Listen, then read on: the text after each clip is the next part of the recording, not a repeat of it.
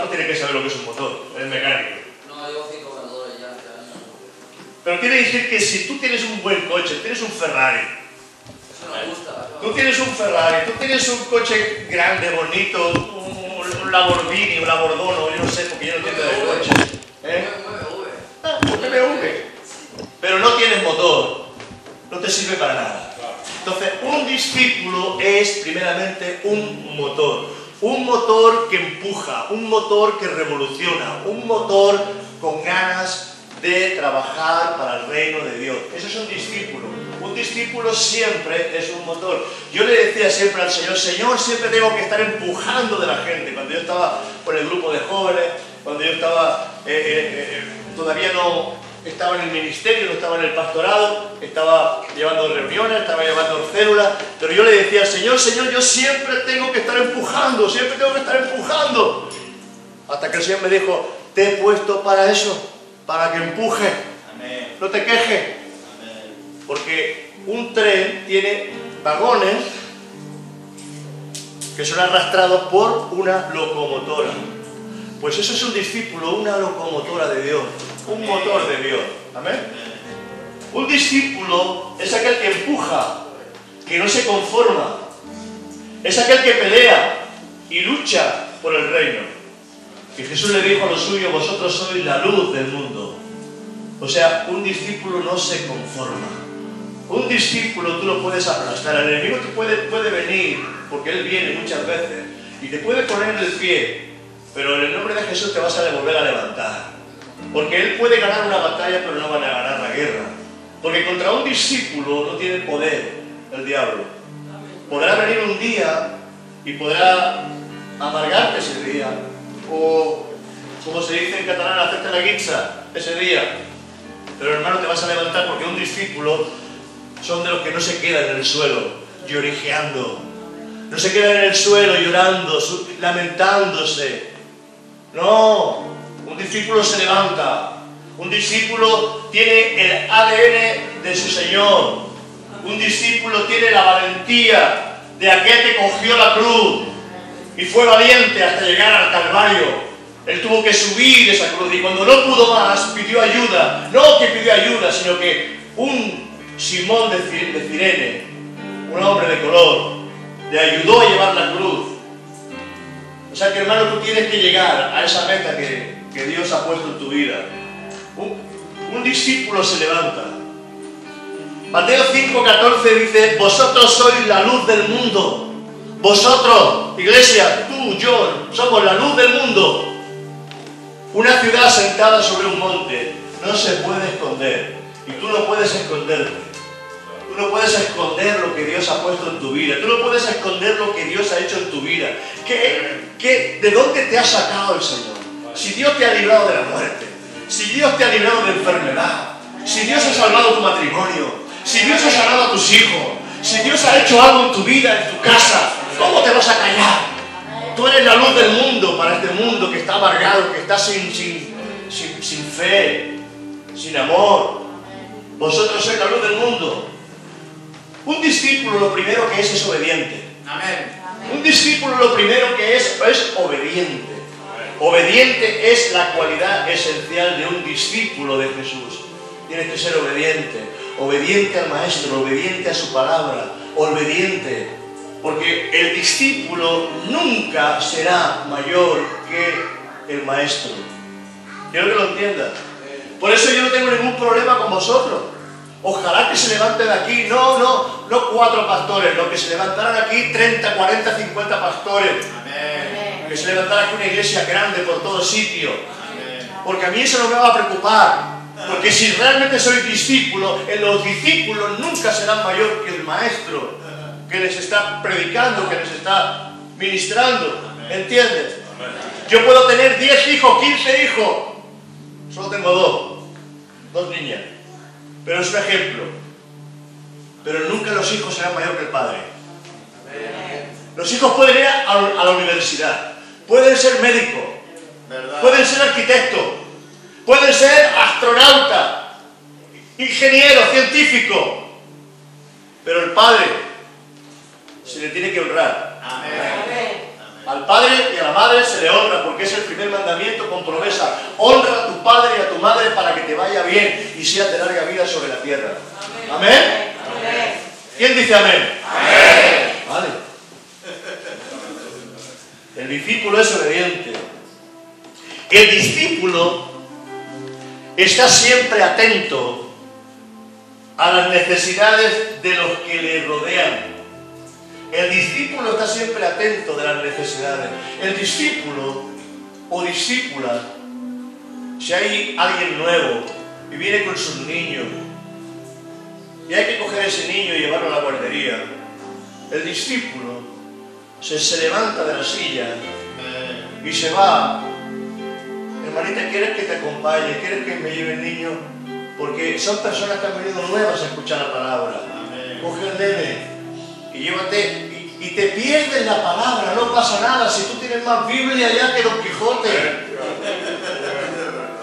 Servir, servir, servir, servir. ¿Qué es eso de pelearse por una silla como yo he visto? Aquí he tenido gente que se me ha enfadado y se me ha ido de la iglesia porque le han quitado la silla. Ni que fuera tuya la silla, tú la, tú la has pagado. Y si quieres la silla, ven temprano, yo te la doy, te la regalo. Te regalo la silla, te la llevas a tu casa, le pones un nombre. Mi silla. Y cada vez que venga traes tu silla. ¿Os dais cuenta las tonterías tan grandes que tenemos a veces los evangélicos? Evangélicos. ¿Tú quieres evangélico? ¿O eres un discípulo de Jesús? Ay Dios santo. El discípulo está atento a las necesidades de los que le rodean, se interesa por ellos y ora por las necesidades de las personas que están cerca. Hermanito, ¿qué te pasa, hermanita? Mira, yo voy a estar orando por tu problema. Si te interesas por la congregación, te interesas por tus hermanos, no vienes y no conoces a nadie, no te interesa, porque el discípulo es un sirviente que quiere ayudar en el reino, que quiere ayudar en la congregación. Hermanita, ¿quieres que te lleve a casa? ¿Tienes coche? ¿Cómo es que hermanita, que a veces vienen con 83, 84 años, se tienen que ir andando cuando hay gente que las puede acompañar a casa con el coche, hacer de camilleros, hacer, acompañar a un hermanito o una hermanita a casa con el coche, eso también es servir al Señor. O, o es que te ha dado el Señor ese coche tan grande para que lo luzca.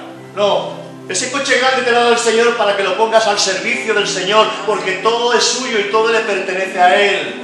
Esa casa grande que Dios te ha dado no es para que tú vivas como un marajá, es para que tú tengas una buena reunión de células en tu casa y tú la llenes. Señor, llena mi casa de alma.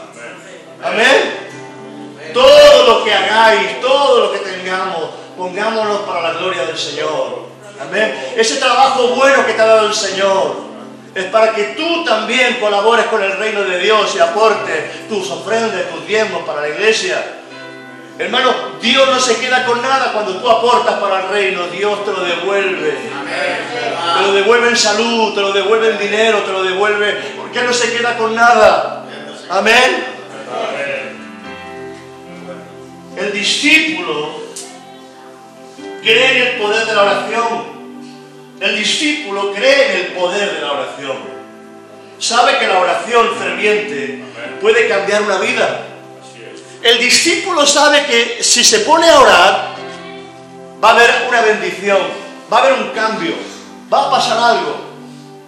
El discípulo tiene fe porque tú tienes que tener fe en la oración. Porque dice, oráis y pedís y no recibís porque no tenéis fe. Pero cuando tú pides con fe, Dios te abre puertas. Por eso, hermano, hay que pedir y hay que orar con fe. Fe es creer que vas a recibir lo que estás pidiendo. Amén. A veces Dios no te da las cosas porque no es su tiempo. Si tu niño de 7 años te pide una moto, tú no le vas a dar una moto porque tú sabes que se va a matar con esa moto. Y aunque el niño insista, insista, insista, tú no le vas a dar la moto porque sabes que va a ser peor para él. Y hay cosas que no son su tiempo para nosotros. Porque todavía quizás nos vamos a enorgullecer, porque no le vamos a dar la gloria a Dios, porque estamos buscando nuestra propia pompa, porque, porque no es el tiempo, pero hay tiempo para todas las cosas, porque todo tiene su tiempo en el reino de Dios. Pero de que Dios te va a bendecir, Dios te va a bendecir. Amén. No todos van a ser pastores, no todos van a ser evangelistas, no todos van a ser maestros, no todos van a estar. No, cada uno en el lugar donde Dios lo ha puesto. Amén. Amén.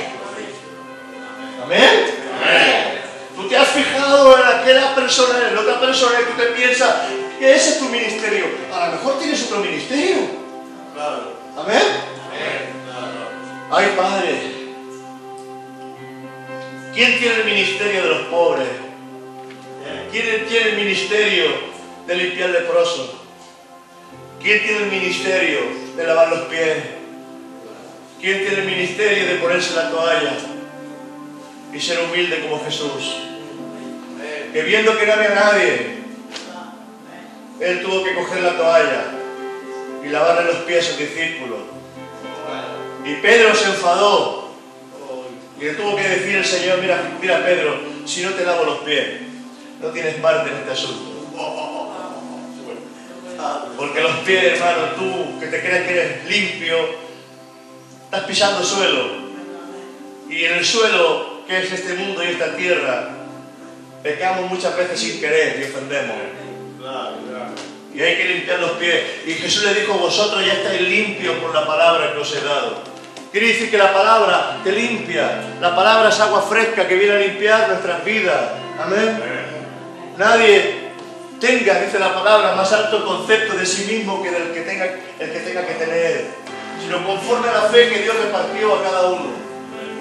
Y Dios irá repartiendo esa fe poco a poco y será viendo qué es lo que Dios quiere para tu vida. Amén. El discípulo cree en el poder de la oración. Elías era un hombre sujeto a pasiones como las nuestras, pero dice que oró fervientemente, Dios le escuchó y cerró el cielo y no llovió durante tres años por, la palabra que él dio. Un hombre sujeto a pasiones como tú y como yo, con sus pasiones, con sus amarguras, con sus días buenos y sus días malos, pero oró fervientemente y Dios le escuchó. El discípulo Está siempre aprendiendo. Por eso digo que bueno es que tú cojas tu libreta y, y apuntes. El discípulo está siempre aprendiendo.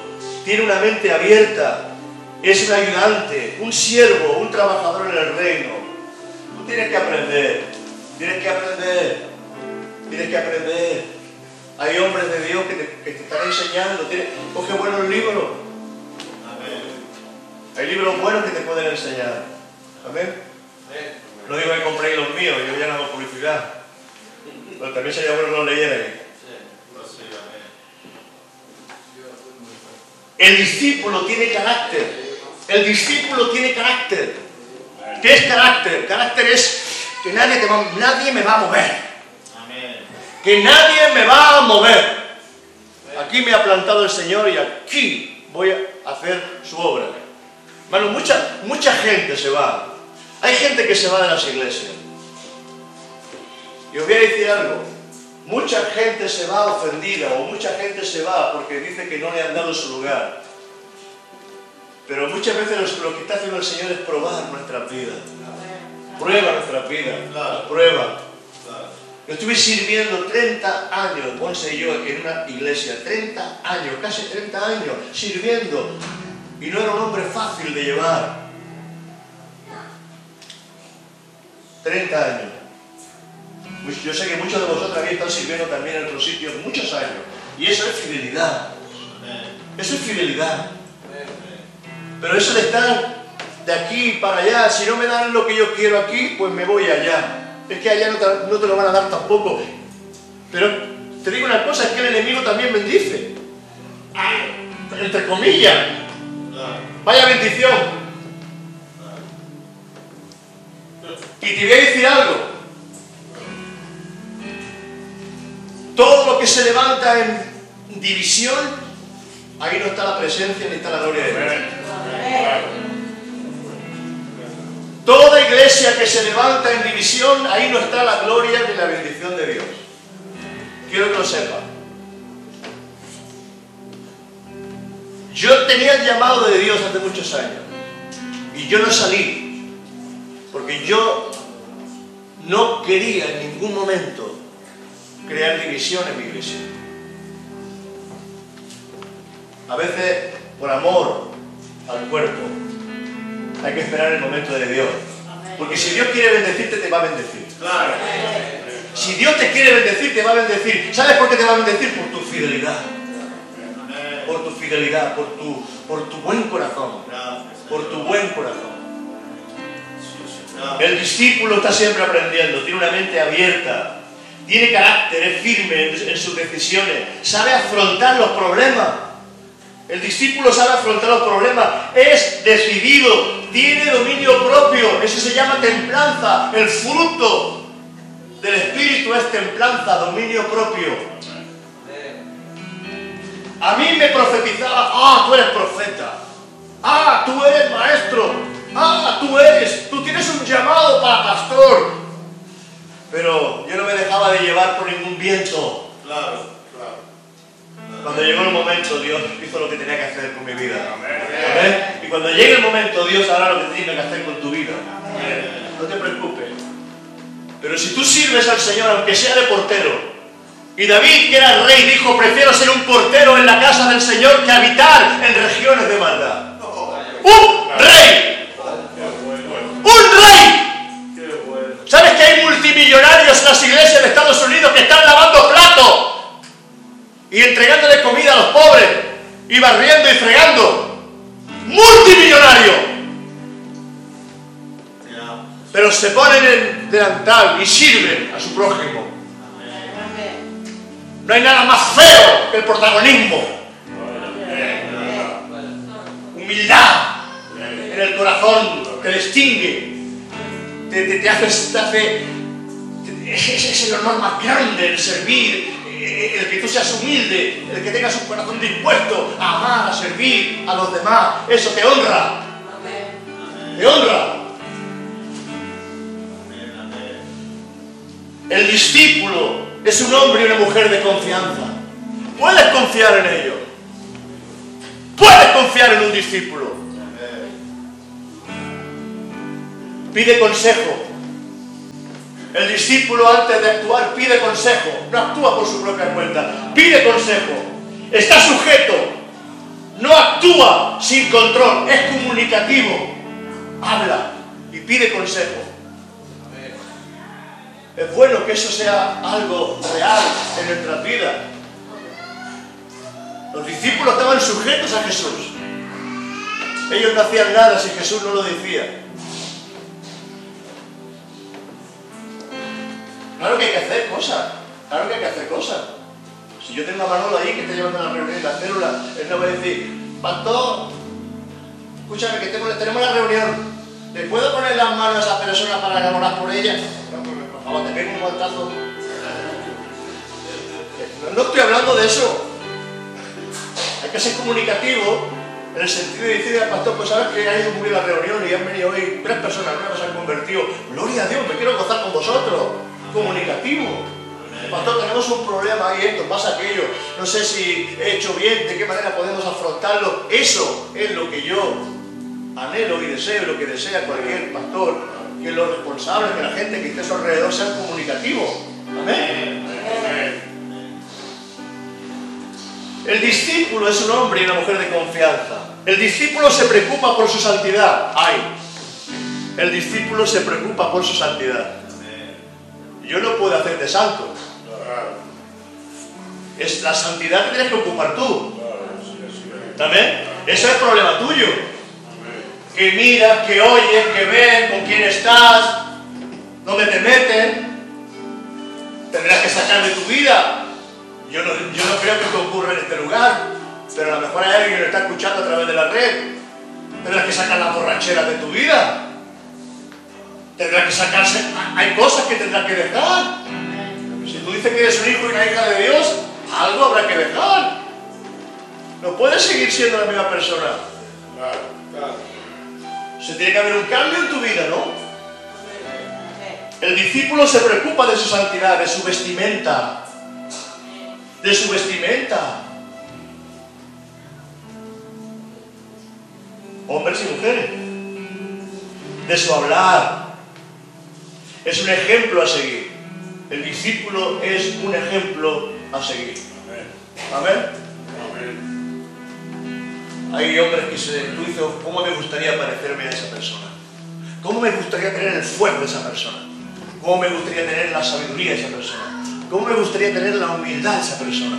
¿Cómo me gustaría tener ese deseo, esa misericordia, ese amor que tiene por la gente? ¿Cómo me gustaría tener eso? Es un ejemplo. Ojalá que tú puedas ser ejemplo en algo. O con todos, cada uno de nosotros podamos ser ejemplo en algo en particular. Amén. ¿Os gusta el tema de esta mañana? ¿Estáis aprendiendo? Luego si alguien quiere los apuntes, que me los pida, me pasa su correo y eso les envío. El discípulo se preocupa de su santidad. Primera de Pedro 1, 15 y 16 dice, sino como aquel que os llamó es santo, sino como aquel que os llamó es santo, sed también vosotros santos en todo lo que hagáis, porque está escrito ser santo, porque yo soy santo. Amén. Amén. Como aquel que nos llamó es santo, también nosotros tenemos que seguir la santidad. Santidad. La palabra santo significa apartado, apartado para Él, ser suyo, apartado. ¿Puede vivir un pez fuera del agua? Dios no puede vivir donde no hay santidad. Dios no puede moverse donde no hay santidad. Dios no puede ungir lo que no es santo. Dios no puede bendecir lo que no es santo. Amén. La santidad es muy importante en un discípulo y una discípula. Sabe esperar su tiempo. El discípulo sabe esperar su tiempo, no se anticipa, es fiel, aprende el silencio. Es fiel, aprende el silencio. Amén. Jesús le dijo a los suyos, ser perfecto como vuestro Padre en los cielos es perfecto. Y esa perfección no significa que tú no cometas errores. Eso significa que tienes que aprender de los errores y perfeccionarte. Cuando Jesús le dice a los suyos, ser perfecto como vuestro Padre en los cielos es perfecto, significa que tienes que buscar la perfección en todas las áreas. No significa que la vayas a alcanzar, significa que allí donde tú sabes que has caído, tú tienes que aprender sabiduría para no volver a caer. Amén. Si tú te metes en un coche con alguien que está ebrio, hermano, te puede pasar que tengas un accidente. No conduces tú, pero te has metido en un lugar equivocado. Y a veces estamos en lugares equivocados. Y cuando tú estás en el lugar equivocado, que son lugares de pecado, lugares de maldad, lugares donde Dios no te está protegiendo, no le pidas luego al Señor razones del por qué me ha pasado esto. Estabas en el lugar equivocado. Estabas en la discoteca y te metieron una puñalada. Estabas en el lugar equivocado.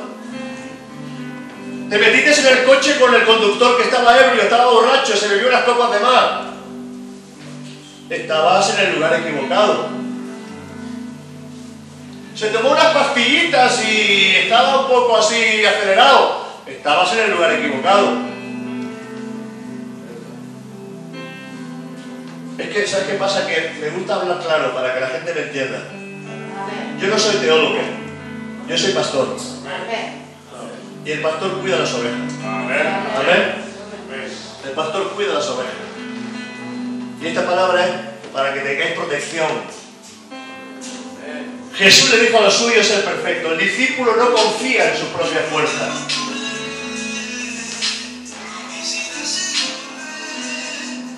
Madre mía. Ahora me llama, es para darme dinero, que me llame mucho.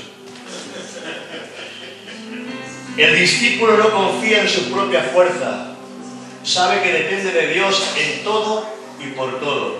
No confíes en tu propia prudencia. Pon siempre a Dios en todo momento. No confíes en tu sabiduría. No confíes, no es que yo ya sé hacer las cosas. Pon a Dios siempre en todo. Amén. No te hagas profesional. Manolo, das una Sara.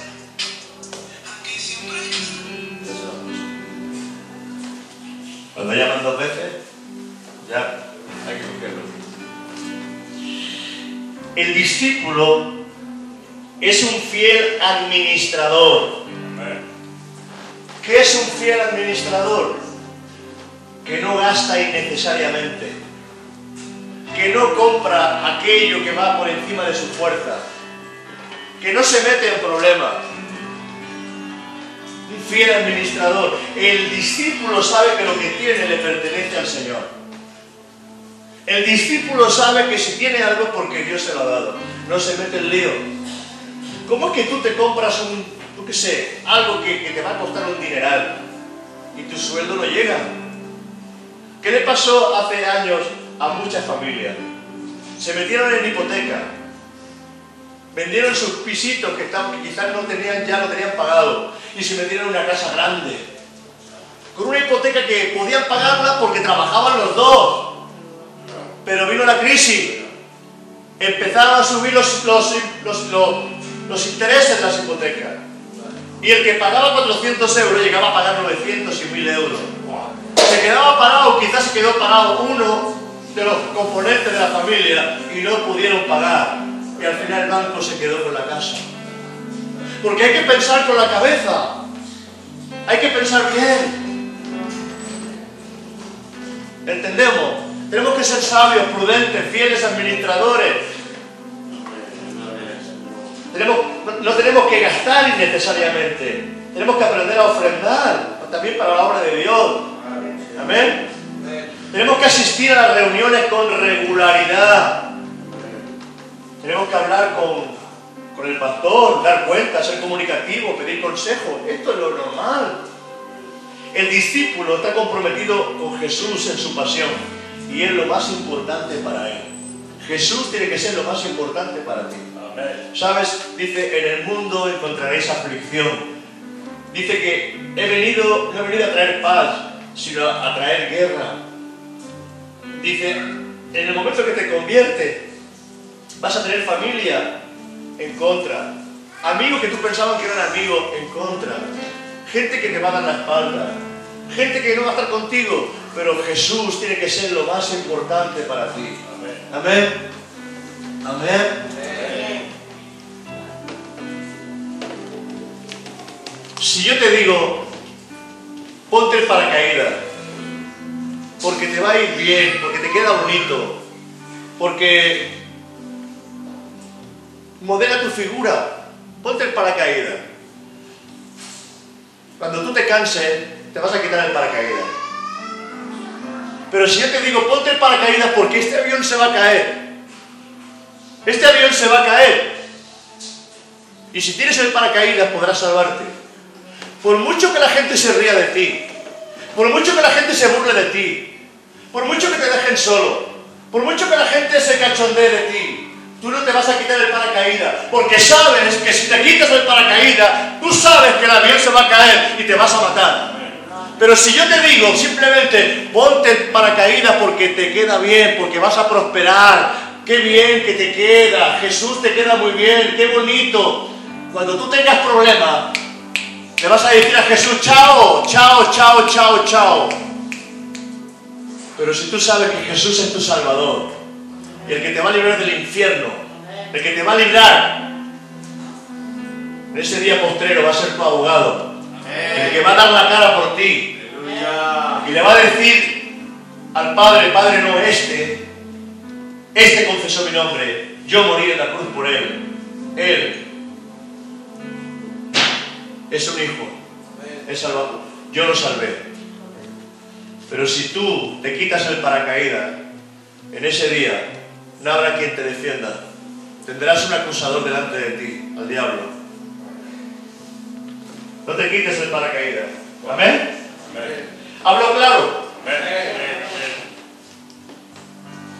Lucas 14, 26 dice, si alguno viene a mí, ¡guau, wow, qué fuerte es ¿verdad? Si alguno viene a mí y no aborrece a su padre, a su madre, mujer hijos y hermanos y hermanas y aún también su propia vida, no puede ser mi discípulo. Eso lo dice el Señor, no yo, ¿eh? Cuando dice de aborrecer, dije, entiéndelo, no es que aborrezca, no, es que tiene que prevalecer primero Jesús que tu familia. Que tiene que prevalecer primero Jesús que todo lo que te rodea. El que no aborrece, el que no pone a Jesús como lo más importante en su vida. Para ti Jesús tiene que ser lo más importante. El discípulo sabe que Jesús es lo más importante en su vida. El discípulo ama a las personas de una manera especial y ha recibido el espíritu de amor. El discípulo ama a las personas.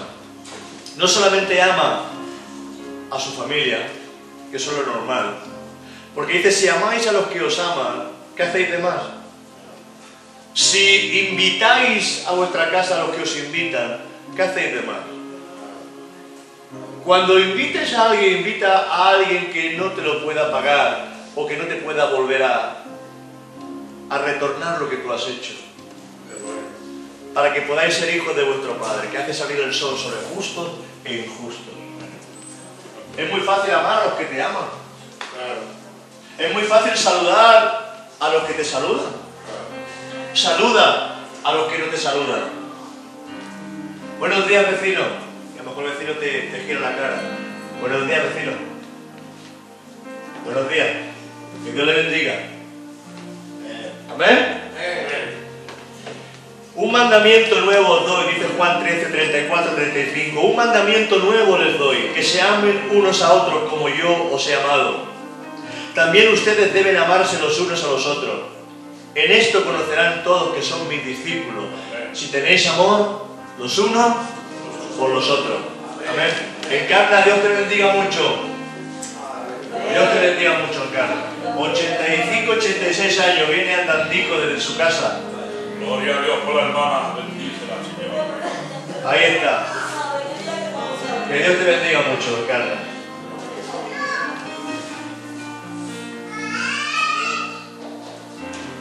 El discípulo no solo sirve a los demás, el discípulo tiene un corazón de siervo. El discípulo tiene un corazón de siervo, un corazón de siervo. Amén. Mateo 23, 11 dice, el que quiera o el que sea más grande o el que quiera ser más grande entre vosotros será vuestro siervo. ¿Tú quieres ser más grande que los demás? Sé siervo de tu hermano. Amén. En el mundo no. En el mundo, ¿quién es el más grande? El que más pelea, el que más golpes da, el que más hace la banqueta a los demás, el que más estafa, el que más engaña, el que empuja, el que empuja, el que empuja. No. En el Señor no. El que quiera ser grande entre vosotros, que le lave los pies, hermano. Qué bueno. Oh, a. Amor para amar. A mis enemigos. Amor para amar sin ser amado. Amor para amar sin ser comprendido. Amor para amar a mis enemigos. El discípulo está conectado al Espíritu Santo. El discípulo está conectado al Espíritu Santo. Es sensible a su voz y está sujeto a Dios. Tú tienes que estar conectado al Espíritu. Tienes que estar conectado al Espíritu Santo. Amén. No pierdas mucho el tiempo peleando, luchando, guerreando contra el diablo. Pierde más el tiempo teniendo comunión con el Espíritu Santo. Conócelo. Para que Él pelee por ti. Para que Él pelee tu batalla.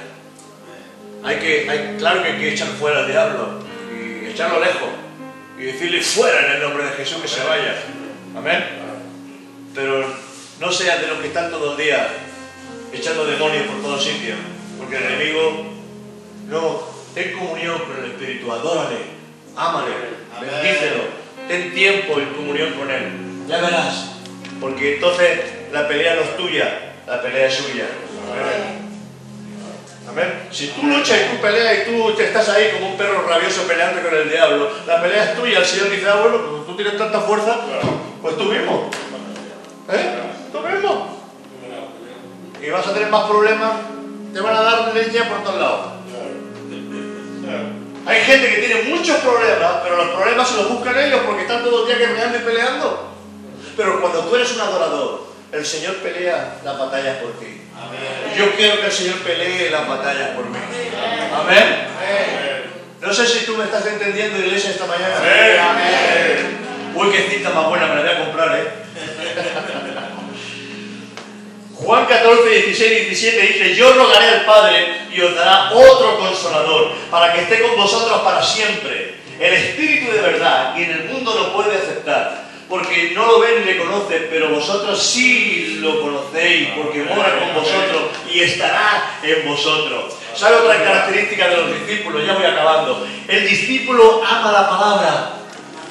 El discípulo ama la palabra, la estudia, la obedece, es guiado por ella y es su manual de referencia. La palabra, la palabra. Hermano, Jesús tuvo que decirle a, a los fariseos, porque si, si un espíritu tiene que salir de las iglesias, es el espíritu religioso y el espíritu fariseico.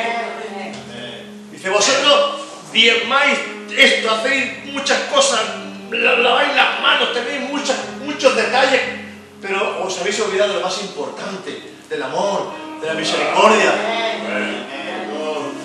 Condenáis a la gente. Ya lo sabemos que es digno de, de- de- porque el pecado que ha cometido sí es que es digno de que la apedreen. Sí, lo sabemos, está escrito en la ley. Pero ¿qué hacemos? ¿La apedreamos?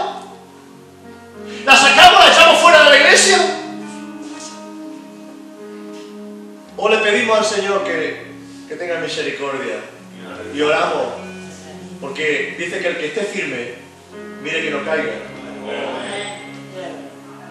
El espíritu fariseico. Os quiero hablar de cinco espíritus, quizá la semana que viene, que perjudican a la iglesia. Cinco espíritus. El espíritu de Jezabel, otro espíritu fuerte que hay, que es el religioso. Hay cinco. Ya, ya vendré la semana que viene ya. Vamos a, vamos a- vamos a- entrar un poquito en detalle, porque hay que preparar la iglesia. Juan 8, tre- 31, 32 dice, entonces Jesús le dijo a los judíos que habían creído en él, si se mantienen fieles a mi palabra, realmente serán mis discípulos y conocerán la verdad, y la verdad os hará libres. El discípulo es un predicador, es un evangelista, alguien que aprovecha las oportunidades para dar testimonio de su fe y de lo que Dios ha hecho en él.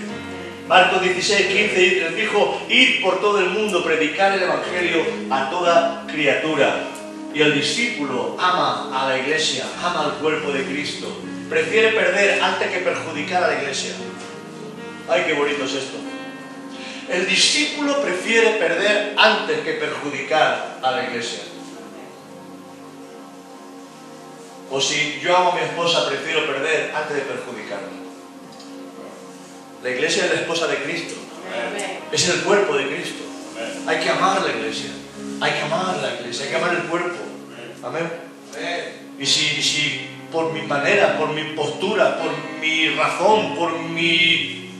Yo voy a perjudicar el cuerpo, prefiero no perjudicar. Amén. Hay que aprender. El Señor es el que nos defiende. El Señor es nuestro defensor. Él es nuestro abogado. Hermano, yo me puedo equivocar, me puedo equivocar muchas veces. Pero no sé si vosotros lo podéis entender así. Nunca será con mala intención. Claro. No habrá mala intención porque un padre, si se equivoca, a mí no me avergüenza pedirle perdón a mis hijos si me he equivocado. Y eso no te hace menos padre. Vaya. Eso te da más autoridad. ¿Verdad? Cuando tú eres capaz de pedirle perdón a tus padres o a tus hijos porque te has equivocado con ellos. Porque a veces le damos el coscorrón al, hi- al hijo o a la hija eh, en el momento de ira y luego te das cuenta que lo has hecho mal. Y quizás no tenías la razón y quizás lo has hecho indebidamente. Qué bueno es, perdóname, lo siento mucho. Me he equivocado contigo o quizás he reaccionado mal. Porque a veces nos enfadamos con la esposa, con el esposo y pagamos las consecuencias con los hijos. Y le chillamos, le gritamos. Porque depende de, cómo venimos, depende de cómo estamos, depende de la luna que llevamos. Hay luna menguante, luna creciente, luna decreciente y no sé la luna que has traído hoy. Porque hoy la luna está llena y tú ves la iglesia tan bonita, pero mañana la luna es pequeñita y ya no ves la iglesia tan bonita. Pero es que hay ciclo, como hay primavera, como hay verano, como hay otoño, como hay invierno, hay ciclo, hay ciclo. Pero todos los ciclos son necesarios. Es necesario el invierno, y es necesario el otoño, y es necesario la primavera, y es necesario también el, el calor del, del, del verano. Todos los ciclos son necesarios y en nuestra vida los ciclos nos ayudan también de que no siempre somos la misma persona para poder comprender a los demás también. ¿Cuánta gente va a los psicólogos? Porque el psicólogo lo que hace es, bueno, intentar, a ver, poner un poquito las cosas en orden. Pero hermano, el mejor psicólogo es su palabra, el mejor psicólogo es el Señor, el mejor psicólogo es el amor de Dios. Amén. No es que no crean los médicos, pero yo creo que el mejor psicólogo es el Señor. Amén. Para las parejas, para los matrimonios, para los amigos, para la iglesia. Qué bonito. Qué bonito. Todo esto, todo esto. Todo esto no es para que se quede aquí y ya lo olvides. Todo esto es para que tú lo vuelvas a repasar.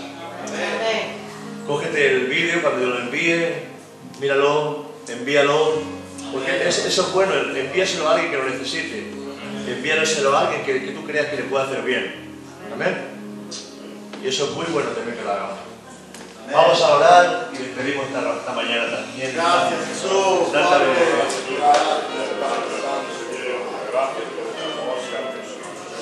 Gracias, Jesús. Cierra tus ojos ahí donde estás.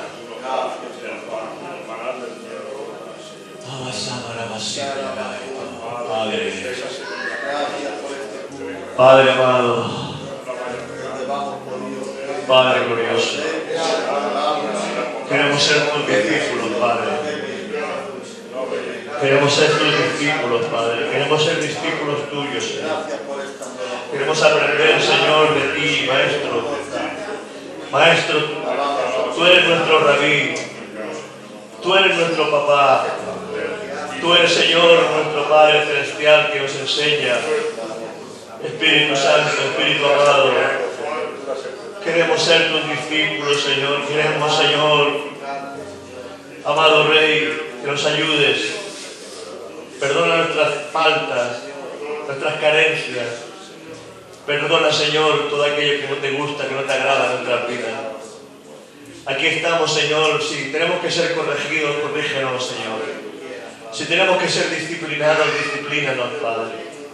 Si tenemos que ser exhortados, exhórtanos, Señor. Queremos ser tus discípulos, Jesús. Queremos, Señor, hacer tu voluntad. Dios mío, ayúdanos a llegar y alcanzar las metas. Alcanzar, Señor, esos lugares que tú has destinado para cada uno de nosotros. Padre, queremos bendecirte, Señor. Queremos ser útiles. Sí, Señor. Queremos ser siervos. Amén. Queremos aprender a amar como tú amas. Amén. Queremos aprender, Señor, a tener misericordia como tú tienes misericordia de nosotros. Queremos, Señor, extender la mano a aquellos que están en los hoyos, porque tú eres el que saca nuestra vida del hoyo, Padre. Ayúdanos, Señor, a considerar, Señor, todas las bendiciones y toda la misericordia que tú has hecho con nuestras vidas, Padre. Que no nos creamos mejores que los demás, Señor. No nos creamos, Señor, que somos mejores que nadie. Hoy quizás, Señor, somos los peores. Señor, ayúdanos, Dios mío, a ser realmente fieles y ser reales en todas las cosas, Padre amado. Te bendecimos, yo te bendigo por esta iglesia, Padre. Yo te bendigo, Señor, por los hombres y mujeres que tú has puesto, Señor, aquí en este lugar. Padre, Señor, bendice a mis hermanos, Padre amado. Bendice los hogares, la familia, completa la familia, Señor, allí donde las familias están incompletas, complétalas, Padre. Allí donde no vienen los hijos, donde no vienen, Señor, los yernos, las nueras, donde no vienen los nietos. Padre, donde no vienen los hermanos, los, los primos. Dios mío, tú eres poderoso para completar la familia. Ayúdanos, Señor, a no ser quejosos. Ayúdanos, Señor, realmente a tener amor por aquellos que aún todavía no han comprendido y no han entendido como tú tuviste paciencia con nosotros, Padre. Gracias, amado Dios. Que esta semana sea una semana de gloria. Que esta semana sea una semana de esperanza. Una semana de bendición. Una semana de triunfo. Una semana, Señor, de revelación. Una semana, Señor, donde tú puedas estar ministrando nuestras vidas, Padre. Espíritu Santo, te amamos y queremos seguir conectados en comunión contigo. Te damos toda la gloria, Padre, por tu Hijo amado Jesús. Amén. Amén. Dios os bendiga, hermanos. Bendiciones. Feliz semana.